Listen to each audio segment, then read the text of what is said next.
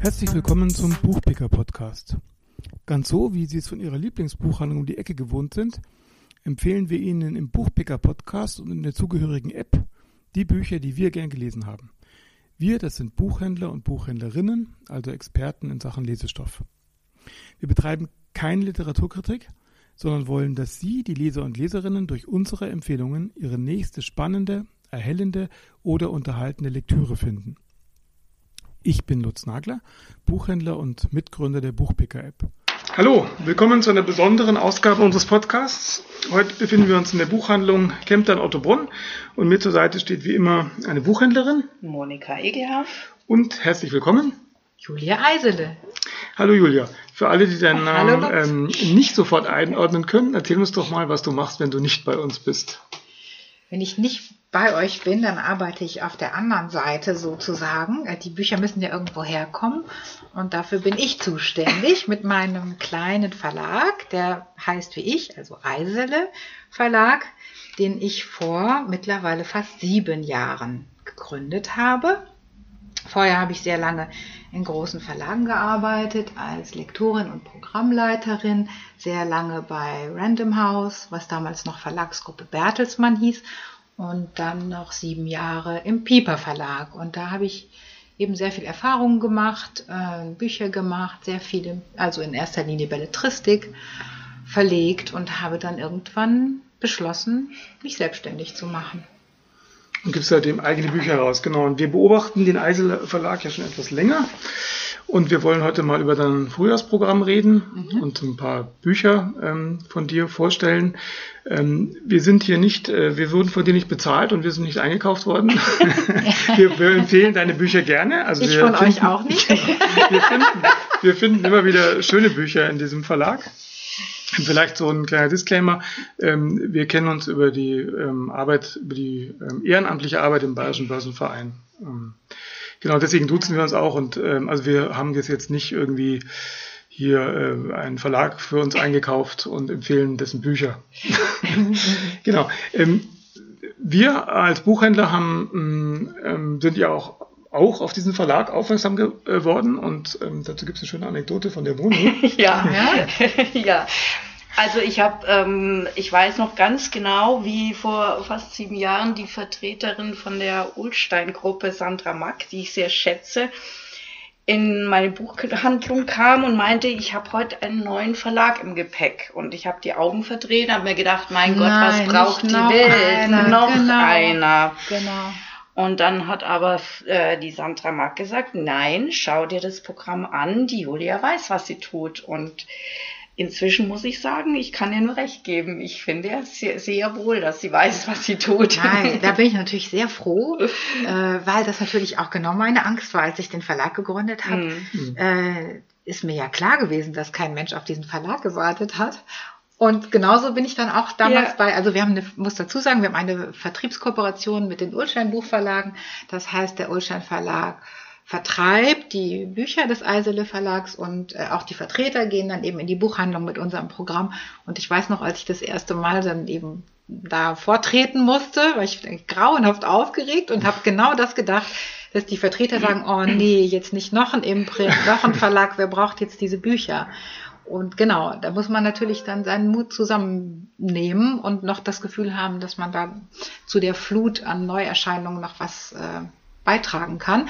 Und das ist auch einer der Gründe, warum das Programm so klein ist, weil mhm. es nämlich wirklich schwer ist, ähm, viele gute Bücher zu finden. Und mm, ich publiziere halt nur acht bis zehn Bücher im Jahr und ganz bewusst ähm, auch deswegen, weil ich erstmal acht bis zehn Bücher finden muss, die ich so gut finde, ähm, dass ich die mit Überzeugung auch ähm, eben empfehlen kann. Ne? Ja.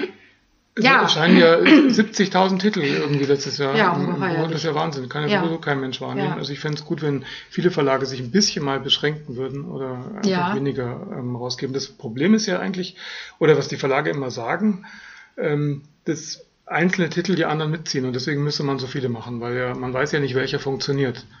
Ja, das glaube ich, ist nur so halb valide. Ich glaube, das ist auch einfach ein Verdrängungswettbewerb, äh, dass große Verlage einfach, ähm, es, es, gibt ja einen Kampf um den Platz in der Buchhandlung. Es gibt ja nicht genug ja. Platz in der mhm. Buchhandlung. Mhm. Und ähm, das ist im Prinzip wie bei der Abrüstung. Ne? Keiner will der Erste sein, äh, der, der weniger macht, weil man dann Angst hat, verdrängt zu werden von der Konkurrenz. Insofern ist das jetzt ganz entspannt, einfach zu sagen, ich mache einfach nur wenig und dann kann ich mich aber auch um jedes einzelne Buch ausreichend kümmern, also mit der entsprechenden Pressearbeit und äh, mit der ausreichenden Lektoratsarbeit, mit einer engen Zusammenarbeit mit den Autoren und all diese Dinge. Und das ist natürlich jetzt viel entspannter und fokussierter. Und ich weiß ja auch, ich habe ja lange genug auch riesige Programme äh, verantwortet als Programmleiterin. Also mhm. bei Piper zuletzt, das waren auch ein paar hundert Bücher im Jahr. Mhm.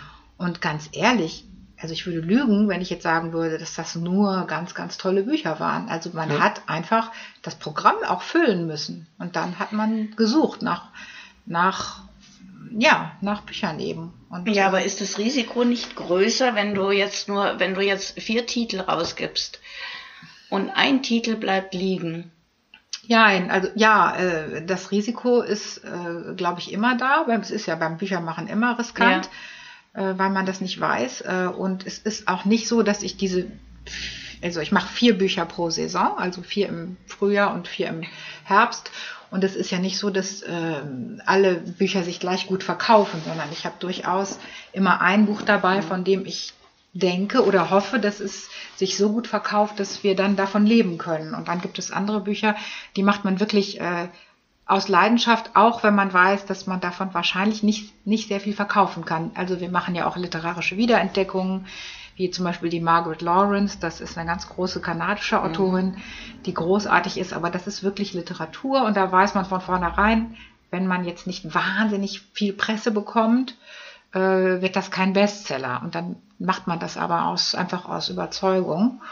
Und es ist nicht so, dass ich die, die anderen, die das Geld verdienen müssen, jetzt nicht aus Überzeugung machte, aber die müssen schon jetzt wie zum Beispiel, dann kommen wir zu unserem jetzt Spitzentitel im Frühjahr, wie die Alice Wynn, äh, von da muss ich das Gefühl haben, dass, ähm, dass das ein großes Buch ist für ein großes Lesepublikum, dass auch Leser lesen, die auch eigentlich gerne Unterhaltung lesen.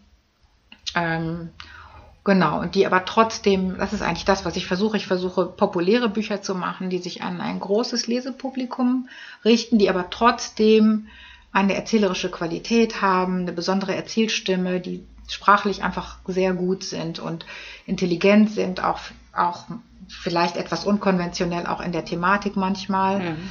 Also keine Genreunterhaltung, also nichts Austauschbares eben, ne? sondern schon Bücher, die was das Besonderes ja, haben, die aber trotzdem nicht für die Nische gedacht sind, sondern für möglichst viele Leser. So. Ja, dann erzähl doch mal von deinem neuen Buch. Ja, äh, genau, das ist die ähm, eben die Alice Wind, ist eine amerikanische Autorin, die hat ein Buch geschrieben, ähm, das haben wir genannt durch das große Feuer. Es erscheint am 30. März. Und es ist ein, eine ganz große, romantische, herzzerreißende Liebesgeschichte zwischen zwei jungen Männern. Und das Besondere ist, dass, ähm, dass das vor dem Hintergrund des Ersten Weltkriegs spielt. Also dass ähm, es gibt es gibt eben zwei junge Männer in einem ähm, Elite College in England 1918 eben die ähm, sehr begeistert sind vom Krieg oder und, und denken, dass das alles ganz toll und heldenhafter ist und dann nacheinander an die Front gehen und dann merken, äh, dass alles, was sie sich eben so an romantischen Kriegsvorstellungen gemacht haben, totaler Unsinn ist und dass, was da passiert, einfach nur grausam ist und schrecklich und sie da mit ganz schlimmen, ganz, ja, ganz schlimmen Dingen konfrontiert werden. Und das Besondere an der Geschichte ist, dass, ähm, dass wir eben beides haben, dass wir einerseits die, die Grausamkeit des Krieges also sehr drastisch geschildert bekommen, äh, was vielleicht auch manchmal ein bisschen schwer verdaulich ist, und auf der anderen Seite aber eine sehr, sehr zarte, romantische, auch poetische Liebesgeschichte erzählt bekommen zwischen diesen sehr feinen jungen Männern, die ähm, ihre Liebe aber auch gar nicht äh, offen leben dürfen, natürlich, weil, ja, weil damals, also in mhm. England sowieso, ja. Homosexualität äh, äh, unter Strafe stand und erst recht im Krieg. Ja. Und das macht diese Geschichte so besonders. Und ich habe mich natürlich jetzt auch sehr gefreut über die vielen Oscars, die im Westen nichts Neues bekommen ja, hat. Ja. Mhm. Ähm, dass ja auch ein Film ist, der sehr drastisch auch diese Grausamkeiten schildert und ähm, ja, aber einfach ein, wichtige Geschichte ist, die man, man sollte, gerade heutzutage sollten wir nicht vergessen, wie, äh, wie fürchterlich Kriege sind. Ja. Es ist erschreckend aktuell, das Buch, Buch weil ja dieser, dieser Stellungskrieg im Ersten Weltkrieg, der da Total. geschildert wird, ja auch gerade in der Ukraine eigentlich äh, genau ja. das passiert. Ja. Also insofern daran ähm, denkt man, ja. Ist das zufällig? Ja.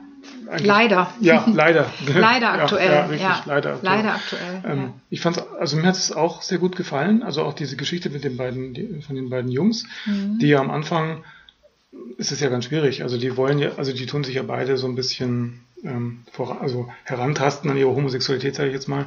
Ja. Die, äh, trauen sich ja nicht oder wollen, überlegen ja auch, dass sie ein Leben eigentlich mit so wie wollen sich das gehört, heiraten. sie müssen heiraten ja. und, und, und gestehen ja. sich das ja gar nicht ein. Ja. Ähm, äh, also, aber ich fand diese, diese Kriegsdarstellungen haben mich schon ziemlich betroffen, also irgendwie schockiert. Ja. Mhm. Also ich fand schon ziemlich heftig teilweise, mhm. ähm, ja, das zu lesen. Auch. Und ich habe es ähm, vorher schon im Vorgespräch kurz erwähnt. Mhm. Ich habe dann danach, weil sie die Autorin im Nachwort ähm, schreibt, was sie, woran sie sich orientiert hat.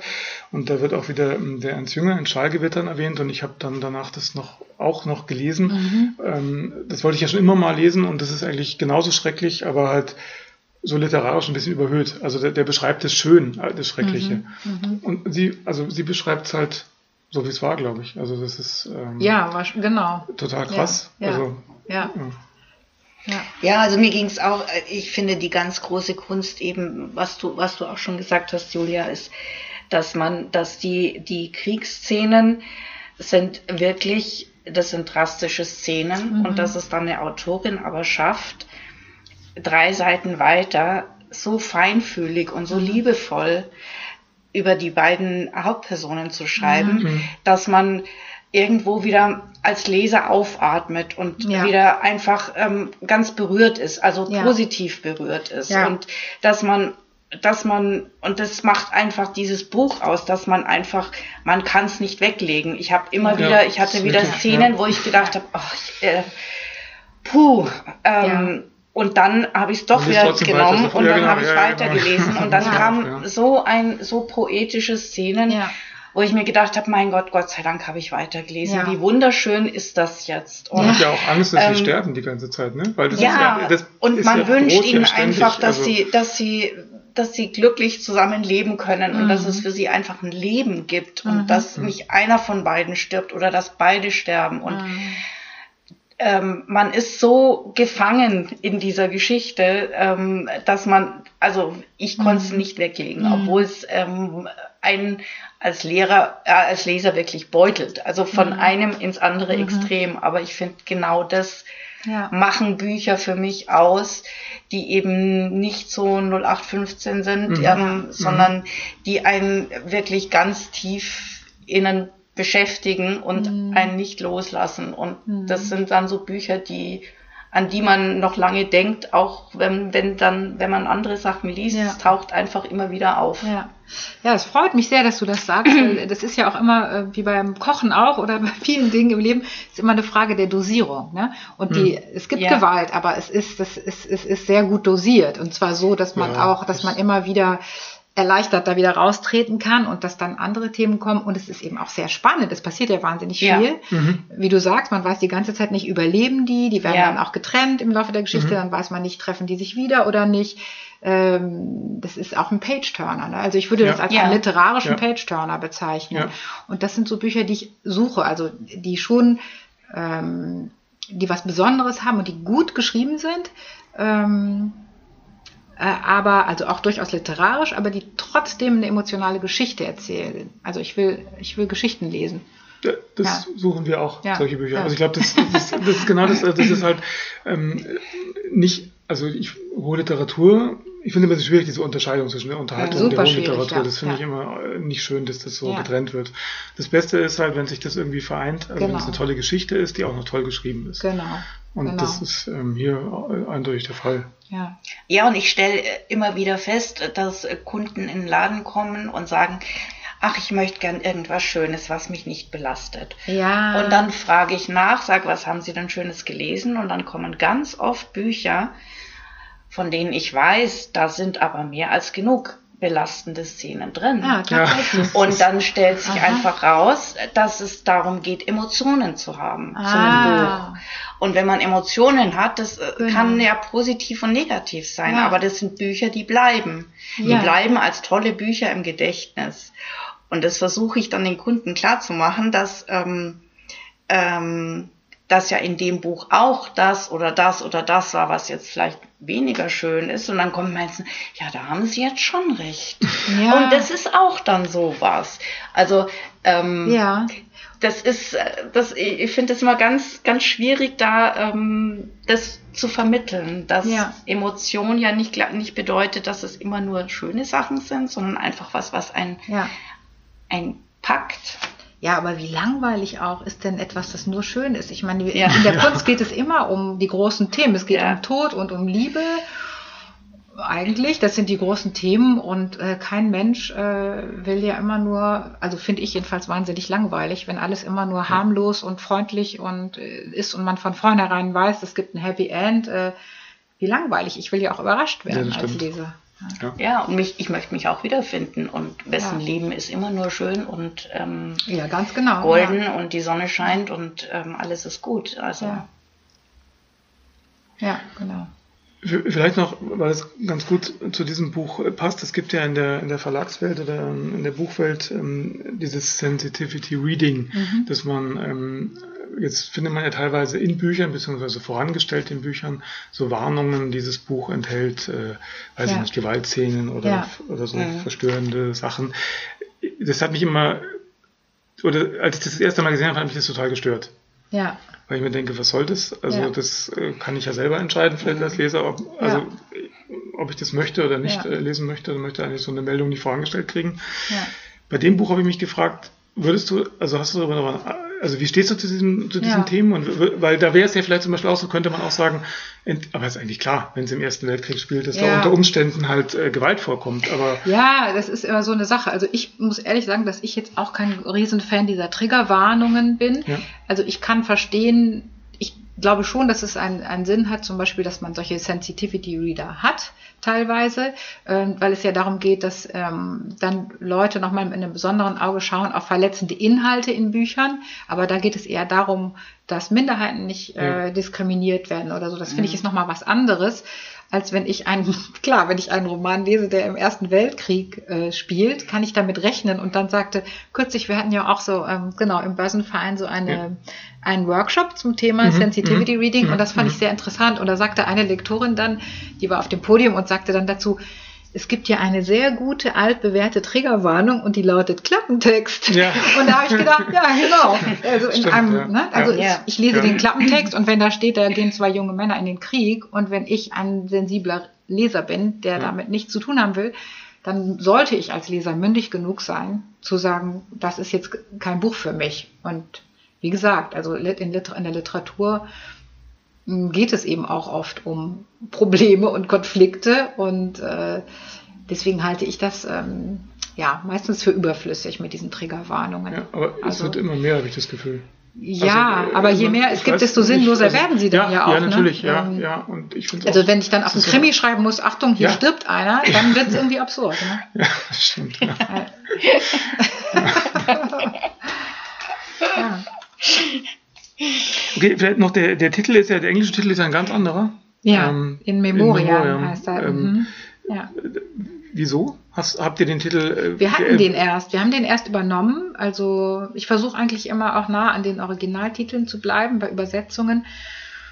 Und äh, in dem Fall war es tatsächlich so, dass wir es so äh, genannt haben. Ähm, und dann, dann äh, hat unsere Grafikerin aber Schwierigkeiten gehabt, da ein tolles Cover dazu Mhm. zu finden oder zu entwerfen. Und ähm, ich nehme das immer sehr ernst, wenn, wenn die sagt, äh, guck doch nochmal, ob der, ob der Titel so passt. Äh, Und das war dann so. Dann hat Mhm. Bettina, unsere Grafikerin, gesagt, ja, ich habe irgendwie, hm, komme ich nicht so gut mit zurecht. Äh, probiert doch nochmal, ob ihr was anderes findet. Und dann haben wir nochmal überlegt und sind dann mit dem, mit dem durch das große Feuer eben äh, Machen das die Übersetzer äh, oder die, äh, Nee, das machen Titel, wir. Das machen wir im Verlag. Also überlegt dann, denkt dann über Ja, das machen wir im Verlag. Wir fragen, wenn wir verzweifelt sind und uns nichts einfällt, dann fragen wir die Übersetzer.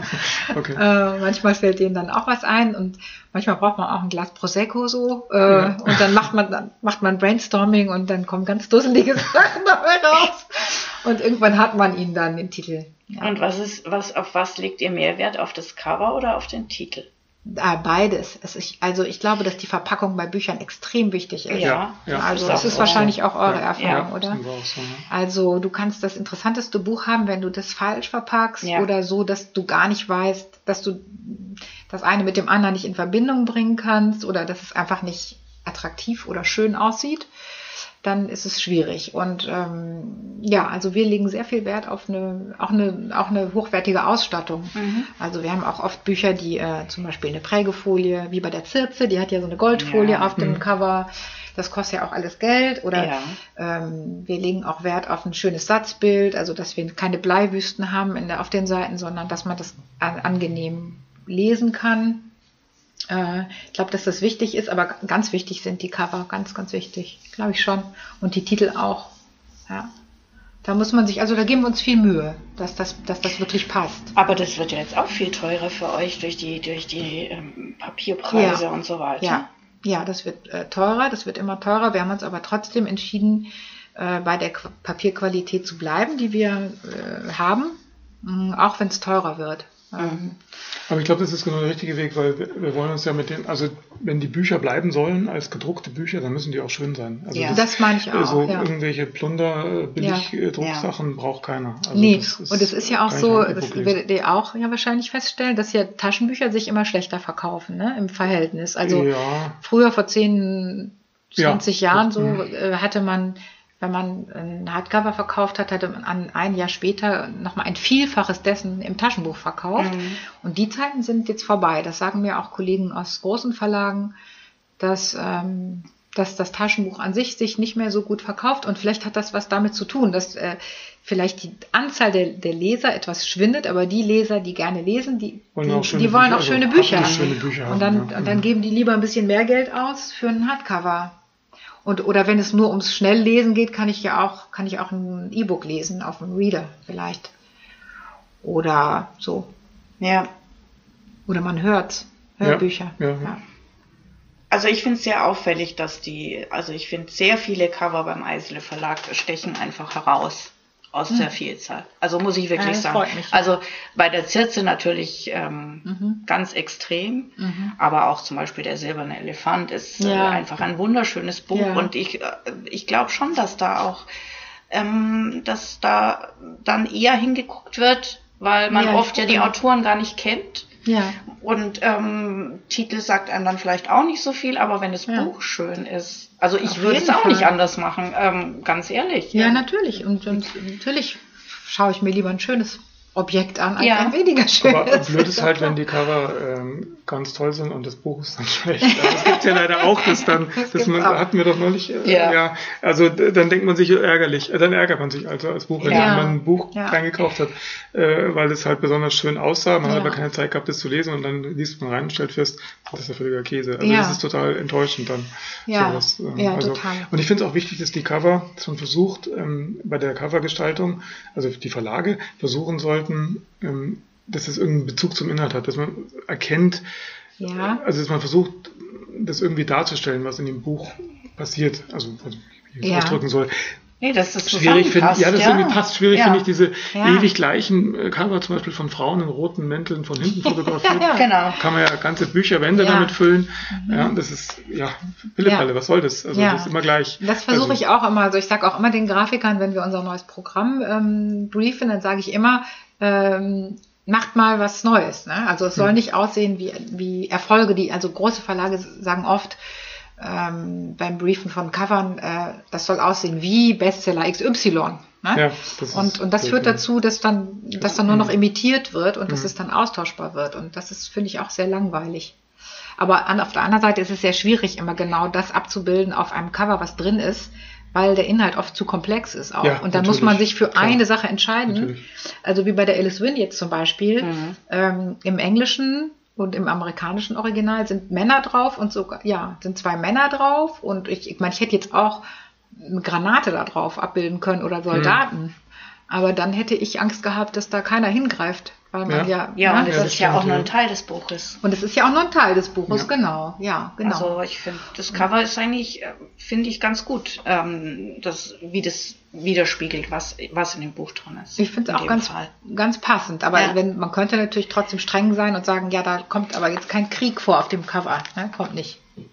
Das stimmt. Das ist tricky.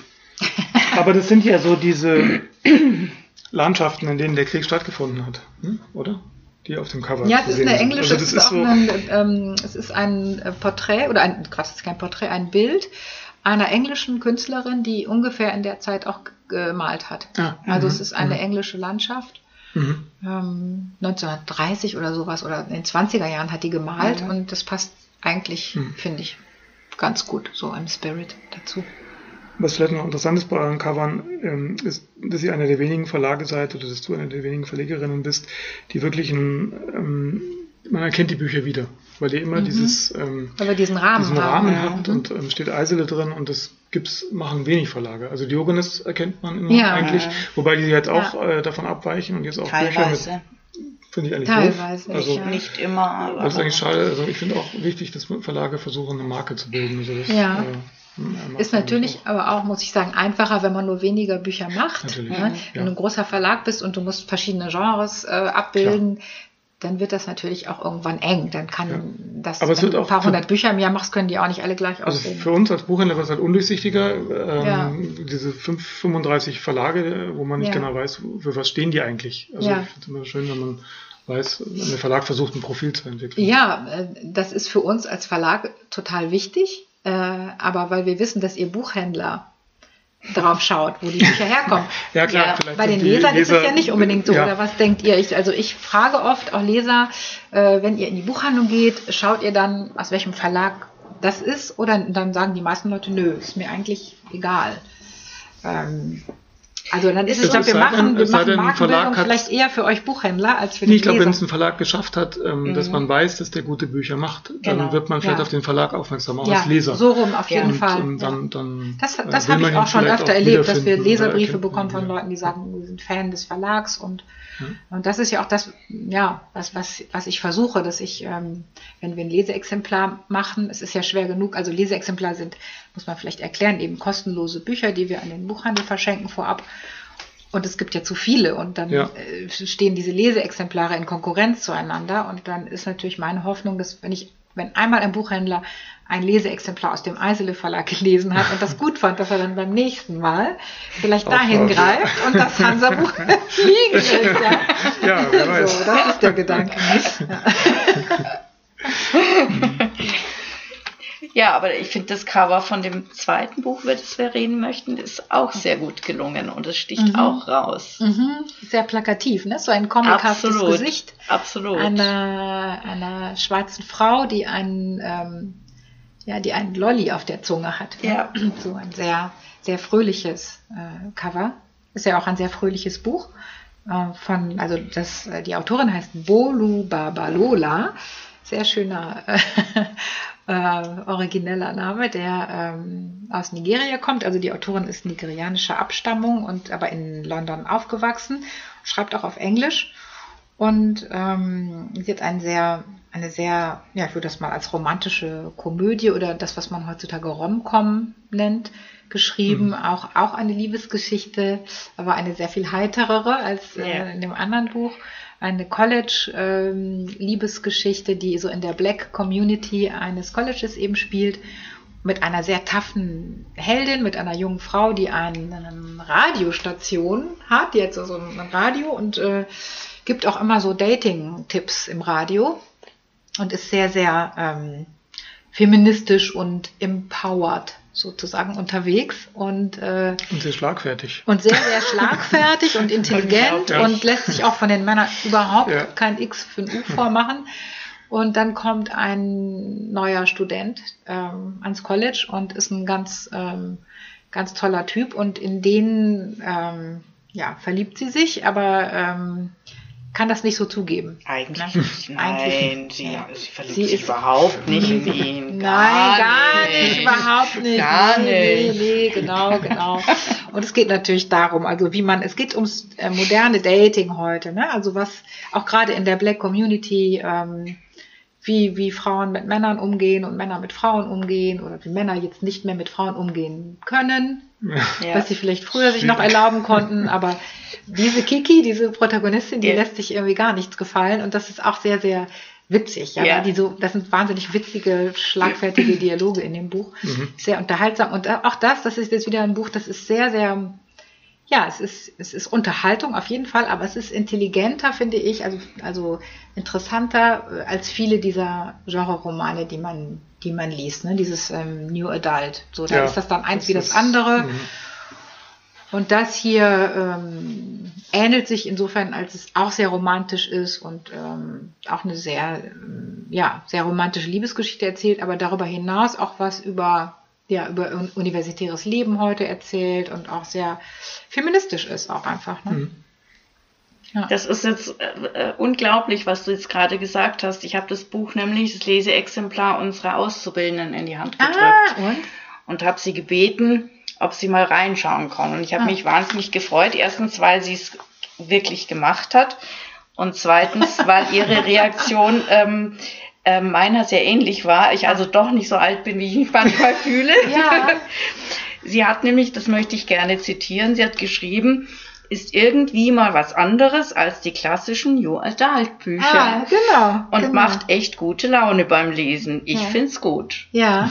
Und ähm, äh, ich glaube auch, also wir sind jetzt vermutlich nicht die Zielgruppe nutzen. Nein, also ich nee. habe mich auch amüsiert, aber jetzt, ähm. äh, trotz, ich meine klar, ganz klar, das richtet sich nee. an junge Frauen. Das ja, ich bin also, wahrscheinlich auch nicht so die ja. Zielgruppe. Nee, aber genau, ich fand es ja. trotzdem eben, ich fand es ich fand's witzig, ich, mhm. ich habe immer wieder gelacht und ähm, also gerade mhm. diese Schlagfertigkeit fand ich, genau. fand ich klasse. Fand ich einfach klasse gut, und ja. dieses, mhm. diese Power, die darüber kommt, mhm die hat mir einfach gefallen, wo ich mir gedacht habe, das, ja. das sind, das sind ähm, Studentinnen und die hauen auf ja. den Putz und die lassen sich nichts bieten und ja. das fand ich einfach klasse. Hat mich ja, einfach und da muss ja echt sagen, also das dieses Selbstbewusstsein, das hätte ich gerne gehabt als, ja, äh, als genau. 20-jährige Frau. Ganz genau. Und ich, ich lese das so ein bisschen mit Verwunderung oder auch mit Bewunderung, weil ich das mhm. äh, toll finde, wie junge Frauen ähm, ja, sind heutzutage. Das ist ein Roman.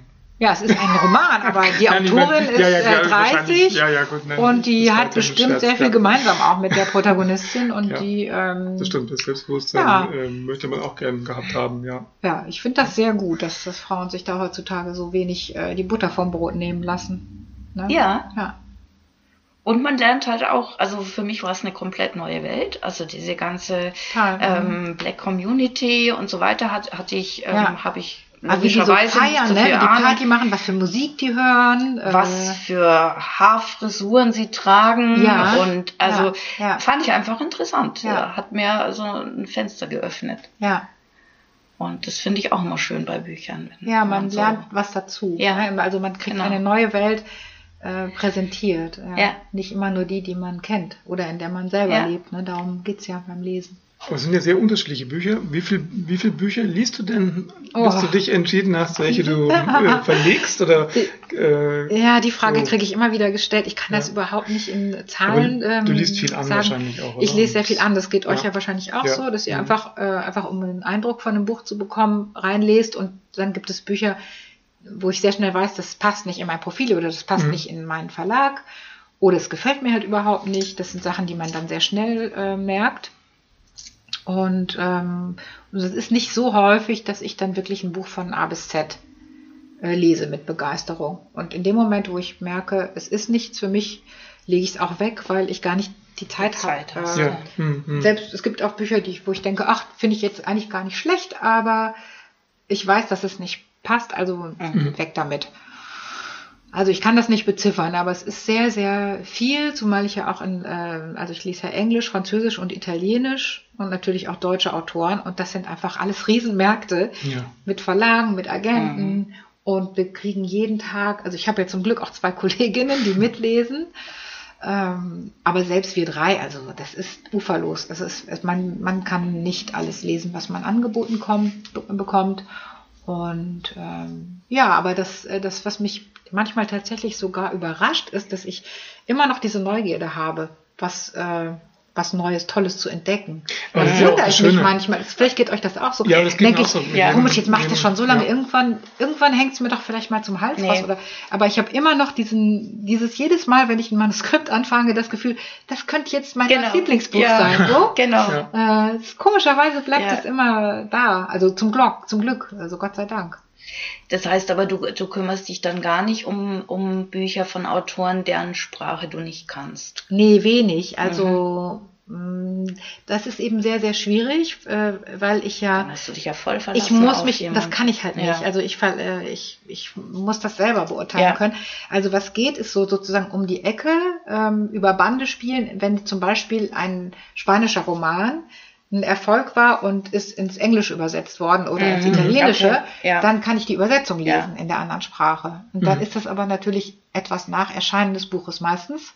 Mhm. Ähm, aber mir ist auch egal, ob ein Buch jetzt schon zwei Jahre alt ist oder so. Das äh, tut ja der Qualität keinen Abbruch. Nee, und manchmal geht das dann so um die Ecke, dass dann Ja. Agenten sagen, guck Okay. mal, jetzt habe ich von diesem tollen Roman Mhm. die englische Übersetzung und dann lese ich das. Mhm. Ja? Das geht dann, das geht auch. So. Aber es ist einfach eine Frage der Quantität. Ich bin ja schon mit den Sprachen, die ich lese, schon so äh, Ja, das sind ja, Ja, ja, ja, Weltsprachen. Also Das ist dann, wenn ich jetzt anfange mit, äh, weiß ich nicht, wie viele Sprachen spricht man in Indien? Dann, Ja. äh, dann wird es echt uferlos. Ja, ich finde es eh schon beeindruckend. Ich bin schon mit den deutschen Büchern schon völlig voll auf beschäftigt, mit denen in deutscher Sprache. die Ja, erscheinen. natürlich, Also, natürlich. Ja. liest du denn auch privat noch irgendwas oder gibt es das praktisch fast gar nicht mehr, dass du Ehrlich privat gesagt, liest? ähm, also es ist so, dass ich, äh, also ich im Urlaub lese ich nur privat, dann lese ich nur das, was ich lesen will. Ähm, und sonst eigentlich fast nie, es sei denn, ich habe mein Programm jetzt schon sehr weit im Voraus äh, fertig. Aber jetzt Mhm. ist es zum Beispiel so, dass ich jetzt lese für, wir haben jetzt gerade unser Herbstprogramm 23 äh, vorgestellt und verabschiedet sozusagen und jetzt bin ich im Kopf schon im Frühjahr 24 und da fehlt mir noch ein Buch. Und solange Ah. ich, mir da noch ein Buch fehlt, Okay. verbiete ich mir äh, TV-Serien zu schauen, äh, was ich auch Okay. manchmal lieber machen Mhm. würde, abends Mhm. mir einfach Ja. was im Fernsehen angucken. Das ist strikt verboten und ich lese dann auch nichts zum Vergnügen, sondern wobei mir das Prüfen ja auch Spaß macht, aber ich prüfe dann eben nur Mhm. äh, Manuskripte daraufhin, ob sie passen. In den Aber das heißt eigentlich, du machst, also du, äh, du bist, du willst praktisch eine festgelegte Anzahl von Büchern immer machen in jedem Programm? Ja, Also- ja, muss ich ja auch. Also wenn ich jetzt plötzlich nur noch zwei ja, ich machen würde, wäre jetzt es ja nicht, irgendwie auch nicht komisch. gezählt, deswegen Ja. äh, ist mir das jetzt nicht bewusst. Ähm, Ja. ähm, Ja, jetzt im Herbst haben wir zum Beispiel fünf. mhm, Mal fünf- ausnahmsweise. Genau, ich, äh, Ja, genau.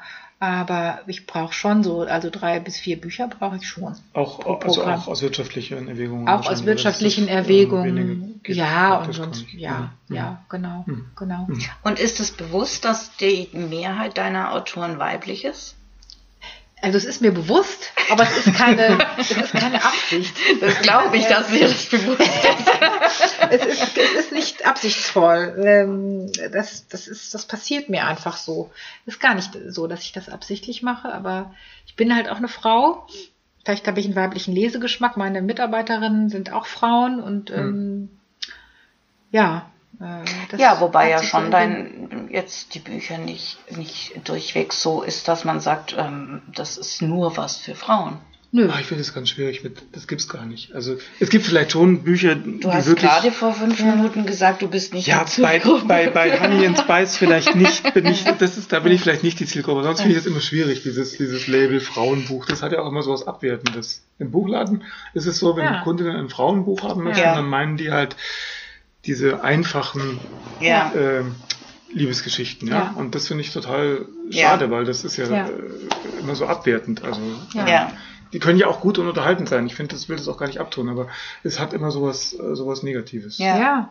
Ja. Aber es gibt bestimmt Das auch ganz viele doof. äh, dusselige äh, Männerbücher. Natürlich. Ja. Mit irgendwelchen Sowas platten Krimi-Gehandlungen. ja. Sowas habt ihr natürlich Nein. gar nicht. Nee. Verkauft, gibt auch keine Kunden, die sowas lesen.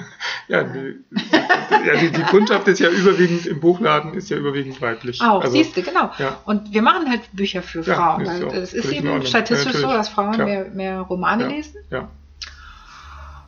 Und das ist doch in Ordnung. Und die Männer haben lange genug den Ton angegeben, denke ich immer. Und auch heute ist es ja noch so, es gibt ja auch Nein, dieses ähm, Vorschauenzählen, also Männer, Männerzählen oder Frauenzählen, ja. Ne, dass man, dass ja. man schaut, ähm, wie viele Bücher von weiblichen und männlichen Autoren veröffentlicht denn, denn die Verlage und ist bei den großen literarischen Verlagen, also Rowold und äh, Hansa und so, ist es immer noch so, dass da sehr viel mehr Männer vorkommen.